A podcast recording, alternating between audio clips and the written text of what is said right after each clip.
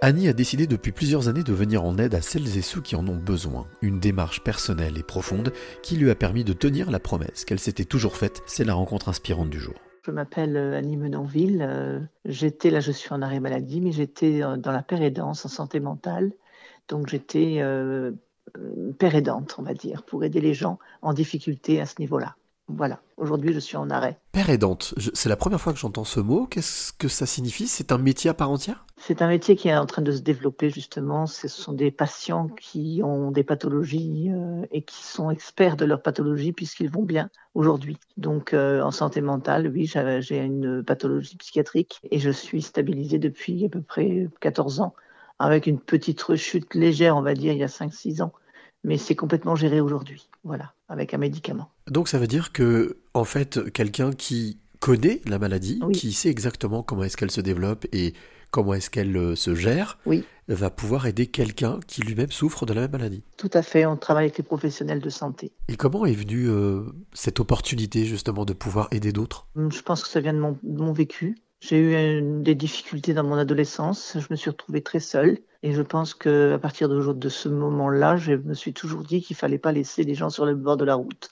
D'où mon investissement là aujourd'hui en oncologie. Voilà. Cet investissement dont tu parles, c'est un investissement euh, physique, moral, mental, psychologique? En santé mentale, je l'ai fait beaucoup, beaucoup, beaucoup. Ça m'a valu justement de perdre ma santé puisque je me suis tellement investie que j'ai perdu euh, de l'immunité. Euh, Je pense que si j'avais été en pleine forme, ce cancer serait arrivé bien plus tard. Donc aujourd'hui, je fais, j'aide les gens, mais de façon plus raisonnable, euh, et plus, plus, plus, plus sereine et, et, et- et moins investie, tout de même.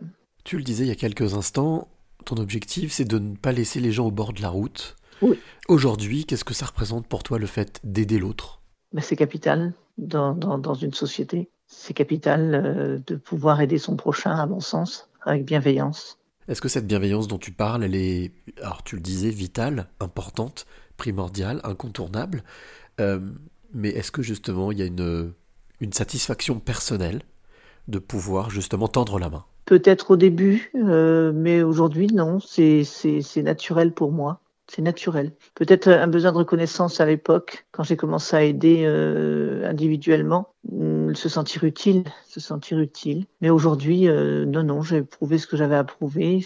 C'est vraiment naturel que je, que je me dirige vers, euh, vers les gens pour essayer de les, de les aider. Voilà. Est-ce qu'on peut dire qu'aujourd'hui, pour être père aidant justement, ou père aidante, il faut, euh, se- faut être libre déjà? Euh, Oui, qu'est-ce que la liberté quand euh, on est en travail? Je sais pas. Je parlais de la liberté euh, personnelle, se sentir soi-même libre et heureux? Ah oui, com- complètement, complètement. Je pense qu'il faut déjà être bien soi-même, tout à fait, pour pouvoir aider l'autre. Et quand euh, justement tu passes du temps avec ces personnes, euh, tu- je pense que tu les écoutes beaucoup. Oui. Quelles sont les émotions qui te traversent? J'ai j'ai mal, j'ai mal pour eux de ne pas arriver à faire le chemin que j'arrive à faire. C'est-à-dire que d'arriver à avoir la foi et l'espérance. Euh, J'imagine toutes leurs difficultés par, les- par lesquelles je suis passée moi-même et où j'ai réussi à dépasser tout ça justement. Tu parlais de ton parcours, on va dire, tu l'as dit toi-même tout à l'heure, chaotique, compliqué, difficile. Oui. Quelle a été la place de la foi justement dans, dans ce parcours? Ah ben, à l'époque, à l'époque, j'étais beaucoup justement dans les croyances. Été au catéchisme comme beaucoup de gens et, la religion m'a beaucoup aidé. Aujourd'hui, je le suis un peu moins dans le sens où je suis homosexuel, euh, assumé au bout de 30 ans de, de, de, de cachotterie avec moi-même, de déni avec moi-même. Et comme la religion ne nous accepte pas, je suis un peu fâchée avec elle. Et quelle est la place de la spiritualité dans tout ça? Je sais pas exactement, je, je parlerai de foi. J'ai une foi en quelque chose, mais je n'ai pas envie de l'attribuer à telle ou telle religion quand on voit les dégâts que- ça peut causer. Alors, quand je parlais de spiritualité, euh, j'étais au-delà de la religion. hein. C'est-à-dire qu'effectivement, euh, la spiritualité en tant que telle, euh, non pas la croyance, mais la spiritualité, le fait d'avoir foi en quelque chose, Mhm. même si on n'arrive pas à le dénommer, c'est quelque chose qui t'a a priori beaucoup aidé.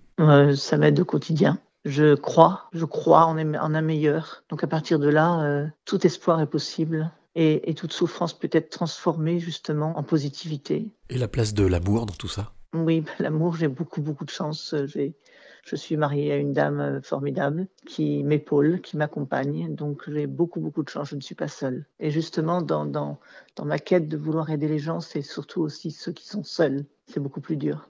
Aujourd'hui, Annie, quel conseil tu donnerais à quelqu'un qui euh, t'écoute actuellement et qui se dit Mais moi aussi, j'ai envie de devenir euh, père aidant ou père aidante ne jamais baisser les bras et toujours croire en un meilleur. Euh, il y a des solutions à tout. Si je prends l'exemple de l'oncologie, euh, aujourd'hui, ils vont essayer de me prolonger puisque je suis condamnée. Hein, je suis pas, pas, guérissable et avec les métastases que j'ai, j'étais entre guillemets condamnée. Là, un hôpital semble être capable de pouvoir agir dessus. Donc, toujours croire et dans le sens où, où à force de croire et d'être prolongé dans, dans, dans, dans nos soins, il y aura bien un autre traitement qui va arriver et pourquoi pas le bon. Alors Annie, j'ai envie de te demander euh, quelle est la clé que tu as envie de donner ou transmettre à celle ou celui qui t'écoute maintenant? Cette, euh, cette volonté, cette rage de vivre, aimer la vie, transformer tout le négatif en positif par l'amour, par euh, l'instant présent, profiter un maximum de l'instant présent et croire encore, croire encore que demain tout est possible.